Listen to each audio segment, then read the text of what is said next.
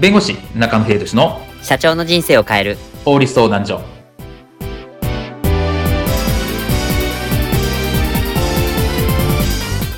こんにちは弁護士の中野秀俊です。こんにちはアシスタントの堀内隆です。この番組は IT 専門の弁護士中野秀俊がこれはすぐに使える法律主に企業法務の知識を分かりやすくそしてちょっとコミカルにお伝えする番組です。よろしくお願いいたします。今回テーマは新入社員も知っておこう。4月から変わったよ。労務関係の法律です。新年度の4月から3回にわたってお送りする新入社員も知っておこうシリーズ第1弾。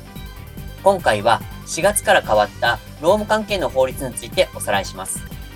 新入社員の方もぜひ知っておきましょう。第1弾は時間外労働の割増賃金率と育児介護休業法の改正についてお話を伺います。では今回は例の2人がクイズに出演します2人の運命はいかに？ではどうぞ。クイズ、どっちのロイヤーズショー？会社員対抗クイズショー決勝戦。普通株式会社 VS 株式会社未来オレ。ここまで全問正解だった普通株式会社。一問正解したものの、まさかの一問不正解でした。ここで対する株式会社未来オレの二人が2問とも当てれば未来オレの優勝が決定します。絶対に勝ったるで行くぞ、堀高。あ、はい。もういつも以上に張り切って、もう。では、最初の問題は、やる気のなさそうな堀高さん、あなたに問題です。あ、はい。やる気なさそうは余計だけど。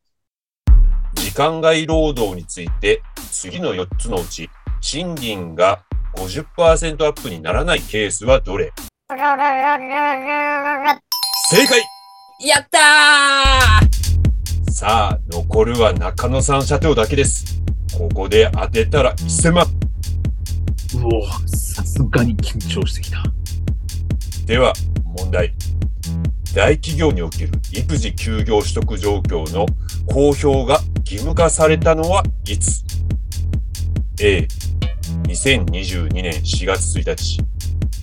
B、2023年3月31日 C、2023年4月1日 D、2023年2月1日さあ、どれでしょうか？お、マジかよ。そうきたか。いつだったっけな？うん、うん、50-50。50-50を使いますね。50-50を使ったら、こうなります。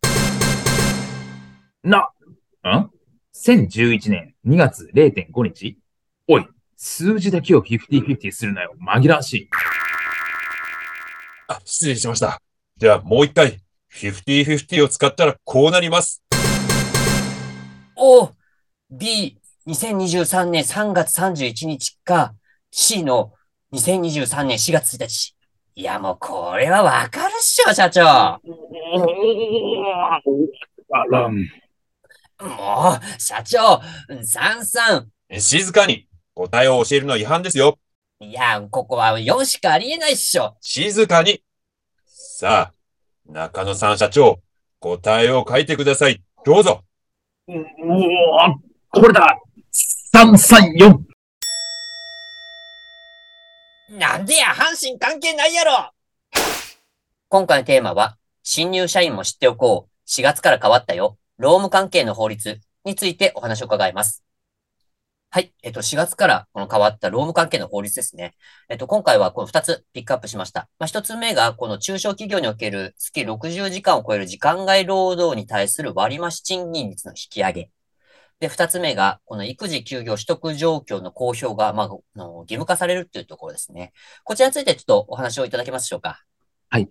これですね、まず、えー、月60時間を超える時間外労働に対する割増賃金率の引き上げというものなんですけれども、これ何かというところなんですが、いわゆるまあ、えー、まあ残業、時間外労働をするときには割増賃金といって、通常の賃金にプラスアルファで払わなきゃいけないんですね。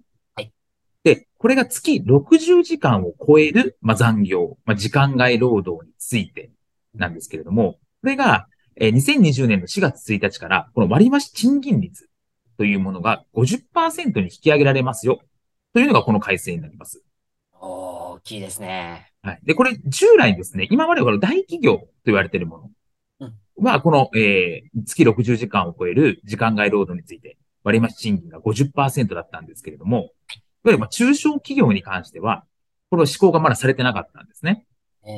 ただし、2020年4月1日からは、中小企業も、この割増賃金率が50%に引き上げられましたよ、というところなので、まあ、すべての企業が、2022年4月1日からは、この、まあ、月60時間を超える時間外労働に関する割増賃金率が50%になったんですよ、というのは、まあ、会社の、まあ、総務部門とか経営者含めですね、えー、認識しておく必要があるかなというふうに思います。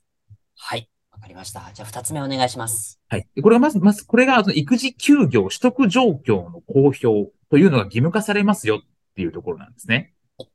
で、まあ、育児休業の取得状況の公表というところなんですけど、まあ、主に公表されるのは、あの、えー、父親っていうのは、ね、男性の育児休業の取得状況の公表が義務化されますよっていうところなんですね。はい。で、これについてはですね、まあ、様々、あ2年ほど前から様々な改革というか、改正法がされていて、パパ育休とかですね、いろいろな育休、男性も育休を取りましょうという流れの中で、法律が制定されてきたんですけれども、取得状況がですね、本当に数パーセントとか、はい。っていうところなので、男性が育児休業を取るっていうことに対して、まだまだですね、世間の目も厳しいし、実際取りにくいみたいなところがあるというところなので、この育児休業取得状況の公表というものを、ま、義務化してですね、で、え、ちゃんと公表されてるんですよ。ちゃんと取られてるんですよ。か、取られてないんですよ。みたいな。そういうところも含めて公表していきましょうということが義務付けられたという形になります。はい。これがあれですよね。この2023年の4月1日から変わったっていうか、この育児休業のこの取得についてはもうこの段階的に変わったのがもうもうコンプリートしたっていう感じですよね。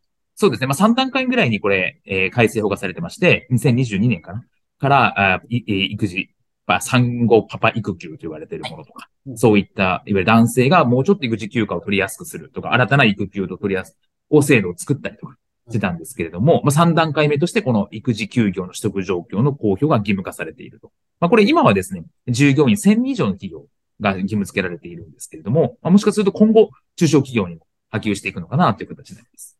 そうでしょうね。まあおそらくこの流れをこう鑑みたら、この流れ多分中小企業にも制定されるのも、まあ時間の問題かなっていうところもあるかと思いますので、まあ今後こういった流れがあるっていうところと、ちゃんとこの法律が改正されたっていうところがありますので、特にまあ企業の広報担当の方、漏れなくっていうところですね、人事労務の方も踏まえてですね、あの、ここを公表ちゃんと怠らずに、えっと、公表していただきたいと思いますし、まあ新入社員の方もこういうふうな流れになってますよというところは知っておくと、あの、絶対にあの損しないところになりますので、覚えていただければと思います。はい。今回の弁護士中野秀俊の社長の人生を変える法律相談所はお役に立てていただけましたでしょうか？企業活動において気がつかないうちに違法になっていることやちょっとした法律の知識があれば一気に打開できるそんな法律のエッセンスをご紹介していきますのでこの番組をフォローいいねをお願いいたします。よろしくお願いいたします。ではまた次回をお楽しみに。ありがとうございました。ではまた